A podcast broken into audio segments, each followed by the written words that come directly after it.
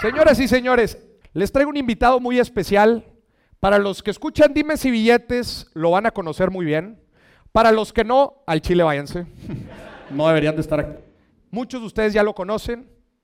Es un gran, em- uno de los grandes empresarios de nuestro país. Fue CEO de Yakult Puebla. Ahorita tiene su propia firma de consultoría y nada más y nada menos que uno de los mejores episodios más chingones de Dimes y Billetes. Con ustedes, Alejandro Kazuga.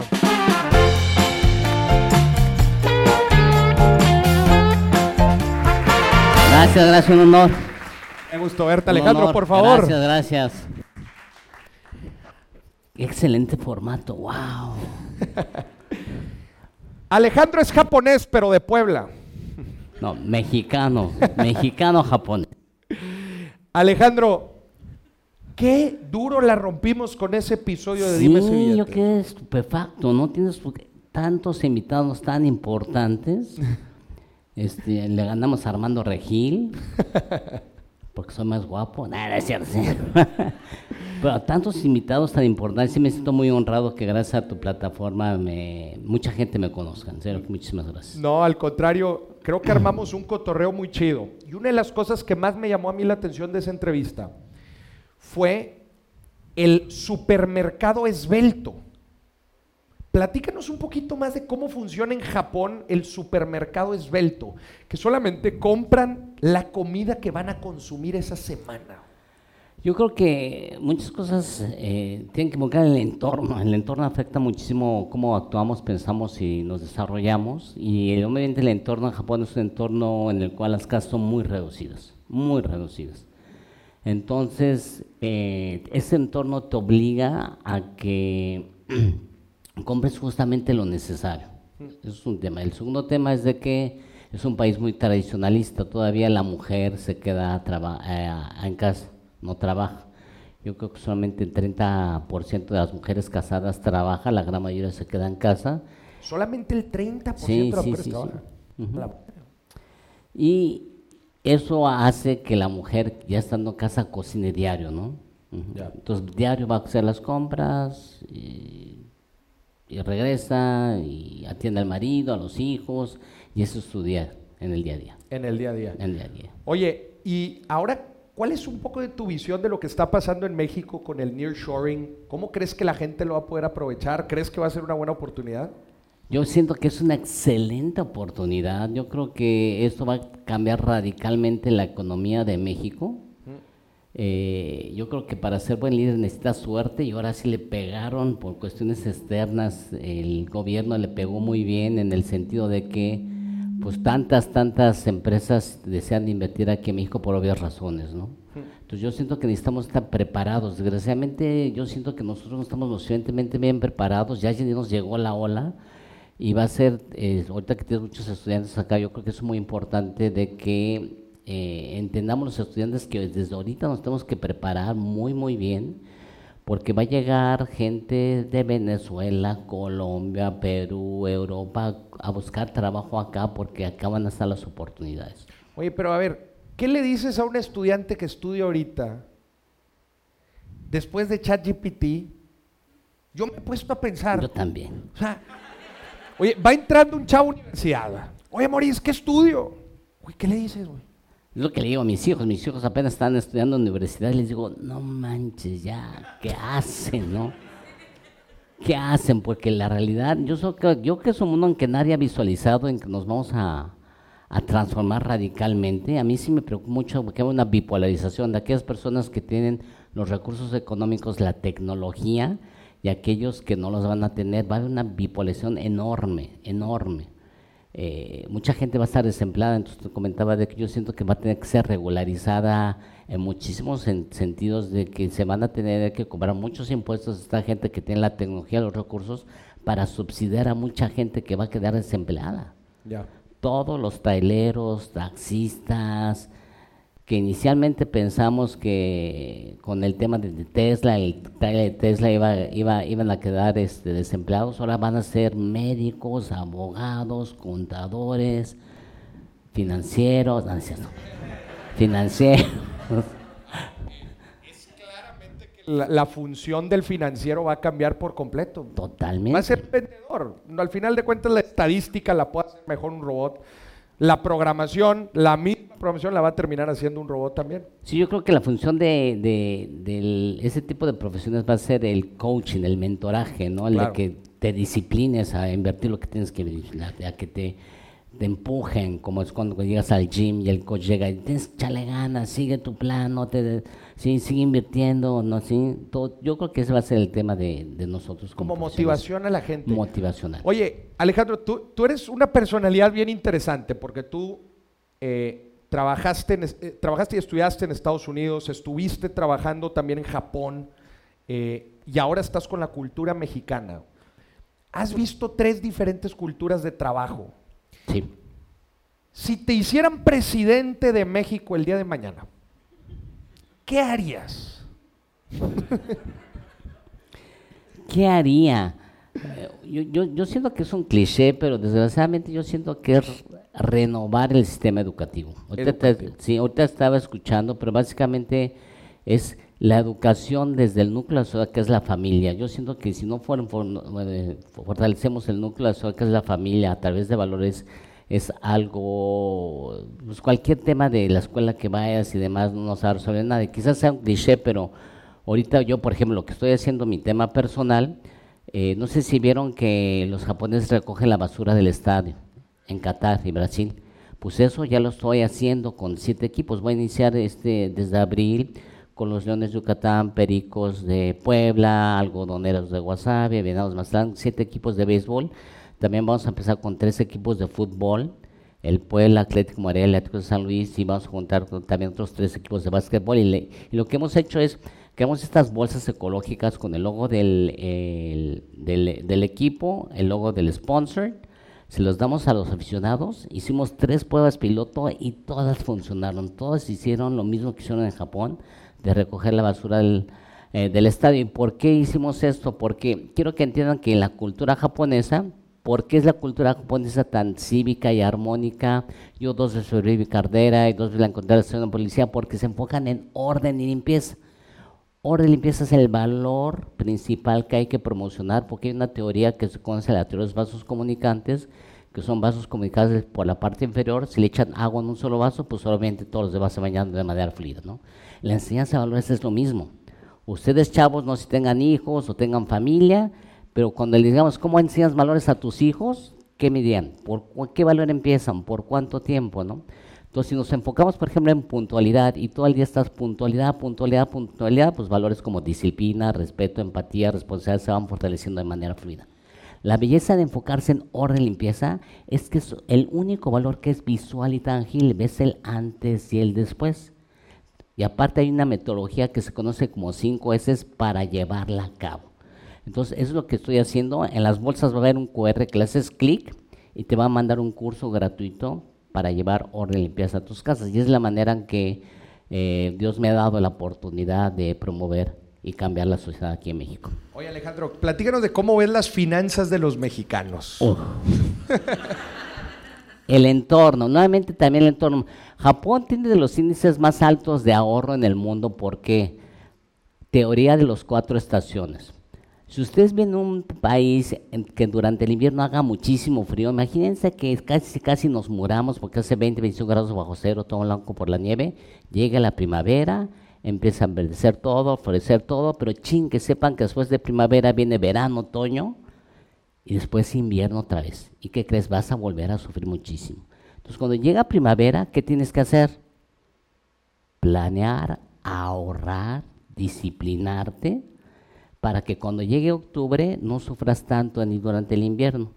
México es un país que lo tiene todo. Entonces, por eso decimos, Dios proveerá y siempre provee. Bien se provee. Y somos muy familiares, que la tía, que el compadre, el nos apoyamos muchísimo.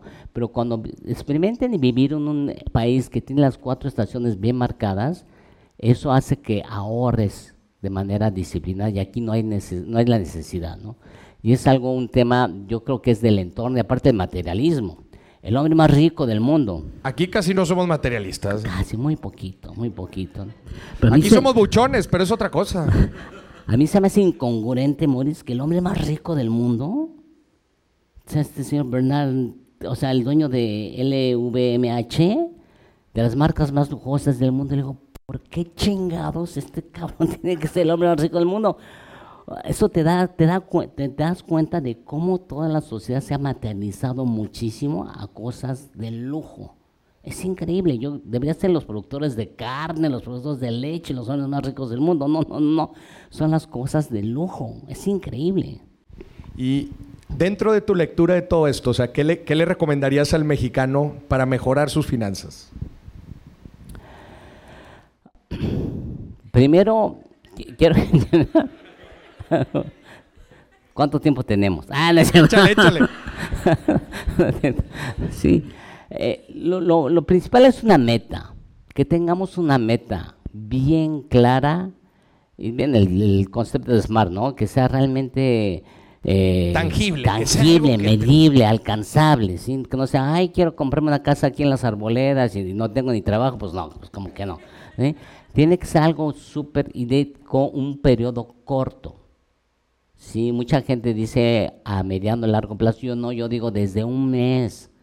Y así vayan teniendo la disciplina operativa de ahorrar, primero es ahorrar, ahorrar, ahorrar antes de invertir. Siempre platicamos, pero yo digo que los mexicanos no sabemos invertir porque ni siquiera ahorramos. Entonces, ni siquiera ahorras que vas a invertir. Y nos gana, nos gana el, que, el buen fin y el tarjetazo, que si esto, que lo, y nos gana gastar las cosas. Sí, tenemos que estar conscientes de no gastar en tonterías, comprar las cosas. Ahora, ahora, yo estoy tranquilo acá arriba, espérame. Alejandro, pero tú no tienes, ¿a poco? No veas que no tienes gastos culposos. Sí tengo gastos culposos, obviamente, pero yo creo que, yo por ejemplo, yo manejo un Prius. Si me ven, son muy buenos carros, ¿sí? Si me ven mi ropa, yo realmente nunca uso marca de ropa. O sea, mi cartera es más, aquí la traje.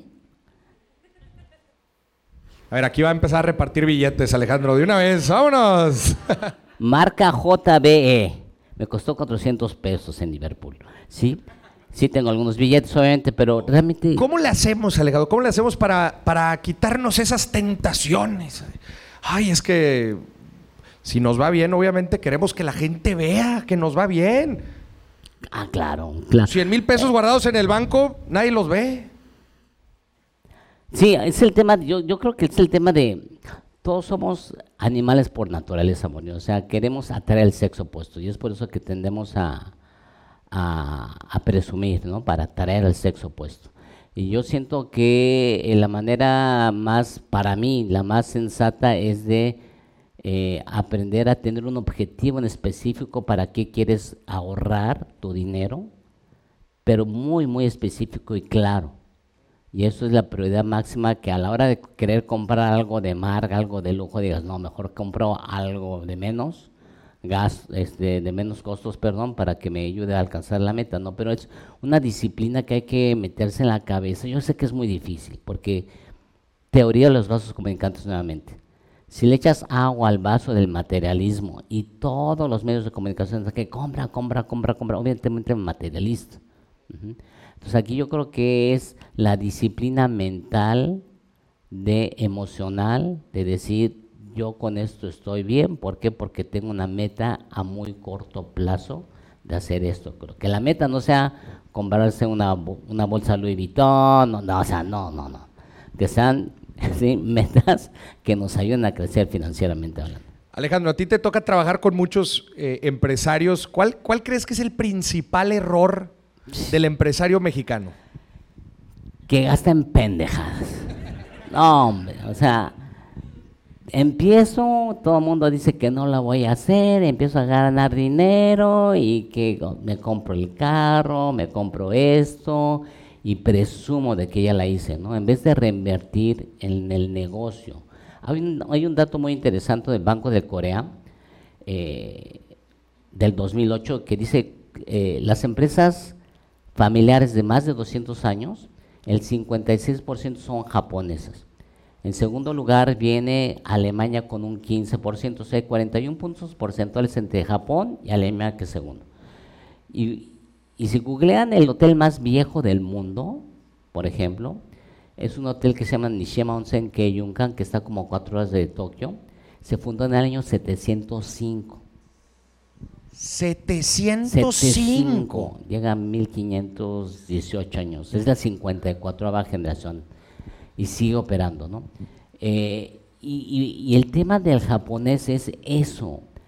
Todo lo que ganan lo reinvierten en el negocio. O sea, ves a los dueños de esas empresas y los ves tomando el metro. O sea, o sea, muy austeros todos, porque obviamente han pasado muchas guerras, han pasado tsunamis, muchas cosas, muchas adversidades, pero yo creo que el secreto de la economía japonesa es eso, es reinvertir, reinvertir, reinvertir, reinvertir, reinvertir, todas las utilidades reinvierte. ¿no? También algo que se me hace muy interesante es como en Japón, la cultura de la empresa en Japón es como una familia. Si tú entras a trabajar en una empresa en Japón, es para toda la vida. Es para toda la vida. Platícanos de eso. Eh,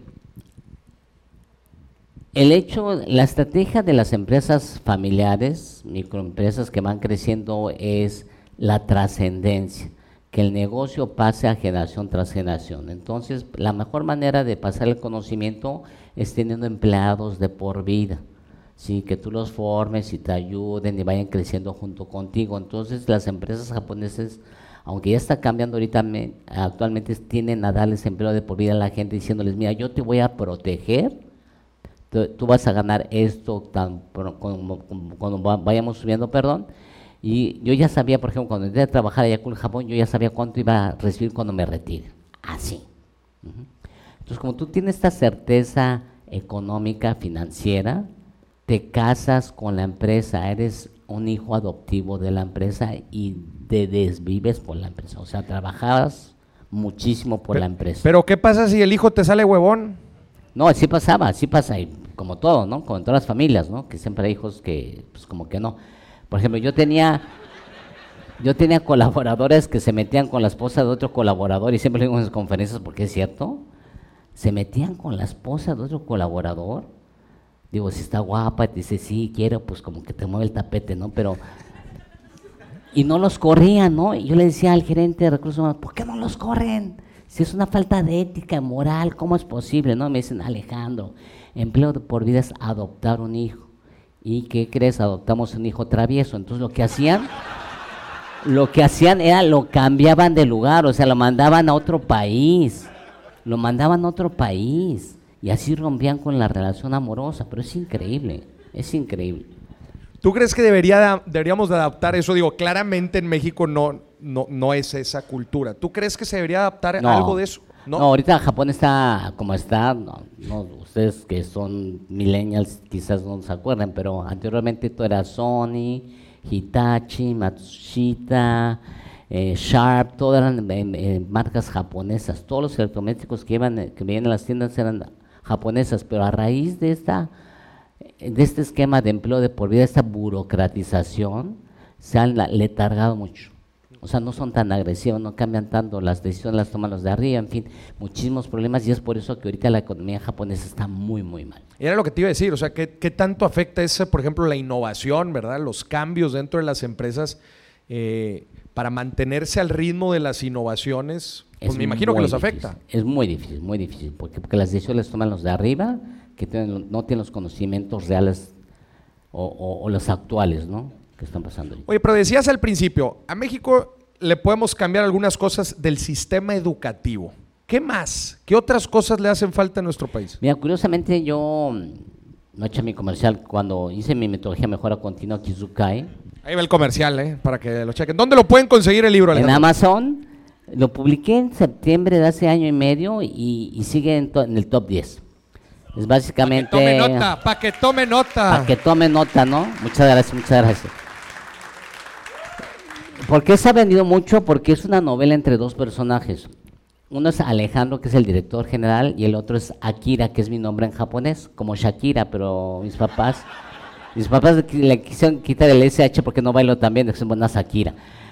Y cada vez que Alejandro tiene problemas de, no sé, de hacer trabajo en equipo, de formar valores, etcétera, iba con Akira, que es el consultor, el yo interior, y Akira le dice qué hacer.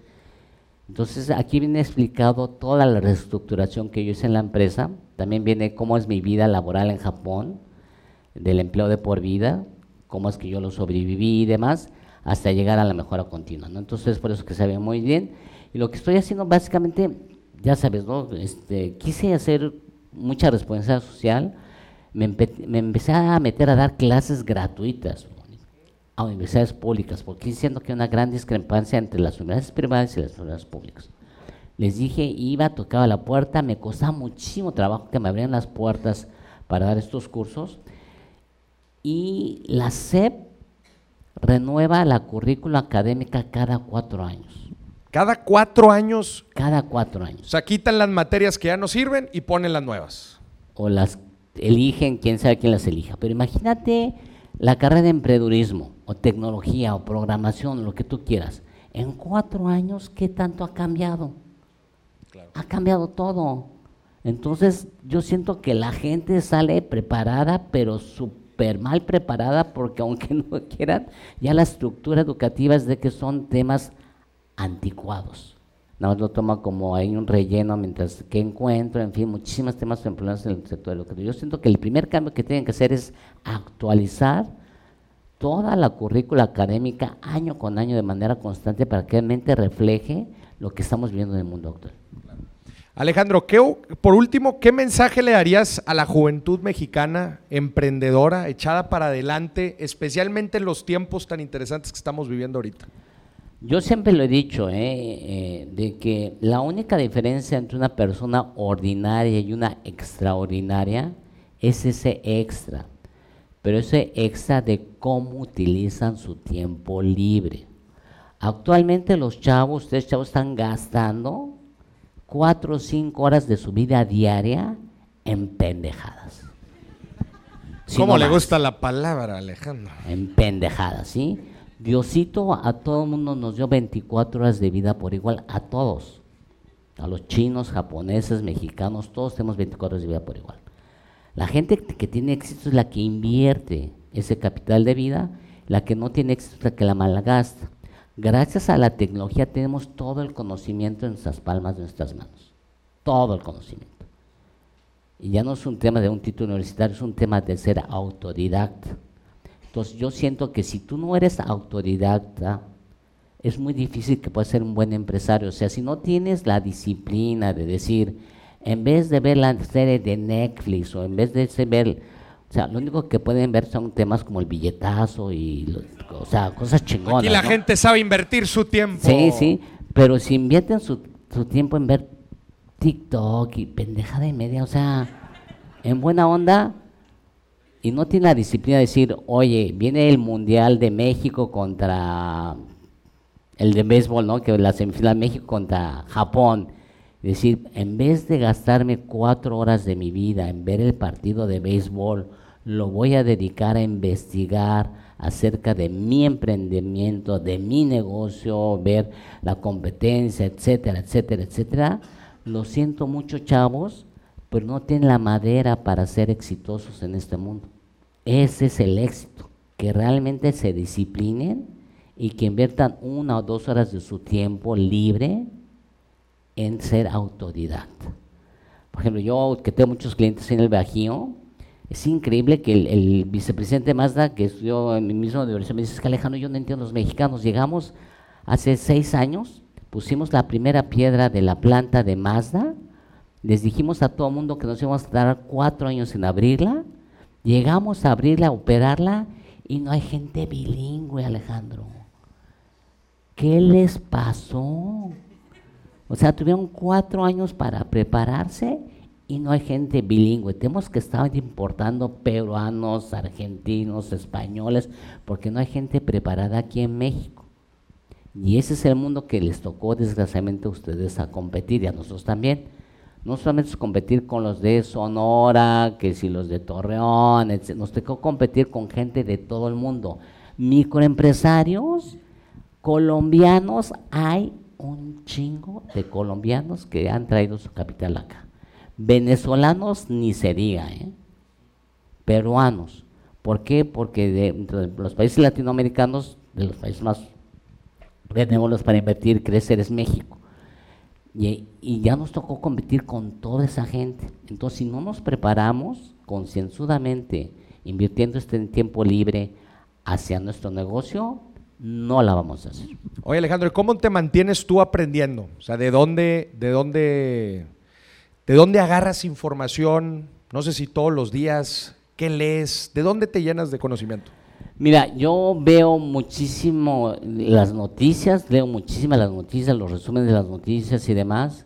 Eh, veo muchos podcasts de gente que yo admiro muchísimo. Dime si billetes. Dime si billetes, entre tantos, el de Salinas Pliego me encantó mucho, sí, pero sí veo muchos podcasts y resumen, audiolibros, muchísimos también.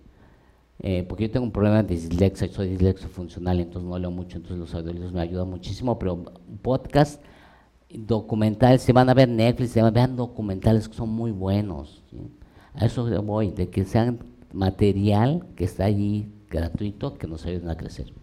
Alejandro, platíganos dónde, te puede, dónde pueden encontrar más información de ti. Tu libro ya nos dijiste, Kizukai.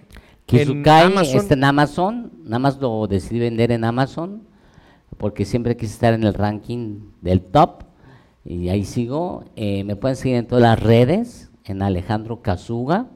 Ahí comparto muchos conocimientos y experiencias eh, que tengo con muchos clientes que he visitado en temas de mejora continua. Kazuga se escribe K-A-S-U-G de gato A. Y bueno, que la gente también escuche, si no, es, si, si no ha escuchado el episodio que nos aventamos en Dime si ah, también, por favor. Hablo Finanzas a la japonesa. Finanzas a la japonesa. Sí, el que más les gustó es que las esposas reciben todo el dinero de los hombres, ¿eh? Todo el salario el hombre se lo da a la esposa. ¿Tú le das todo tu dinero a tu esposa? Es peruana. Mite, mite. Ah, tu esposa es peruana. ¿Por qué no te casaste con una mexicana? Sí, porque me la conocí en, en, Japón y me casé con ella, ¿no? Pero en Japón, en serio, que los hombres le dan todo el dinero a las esposas y es lo más sano, ¿eh? Porque ellos administran mejor el dinero que nosotros los hombres y le dan su domingo al, al esposo y que esto para esto, esto para esto, esto para esto, esto para esto. Alejandro, es, pero también hay unas chavas que son bien bravas. Ah, no, sí. Hombre, son bien bravas. Sí, eso sí, también, hay que saber escoger. Alejandro, muchísimas gracias por acompañarnos. Muchas gracias por invitarme. Qué gusto que estés aquí. programa fue una bendición. Les agradezco muchísimo a todos ustedes su, su presencia el día de hoy. Espero que haya contribuido con mi granito de arena en su desarrollo. Y pues el mejor de los éxitos a todos. Y recuerden, su tiempo libre al autodesarrollo. Eso, un fuerte aplauso, por favor.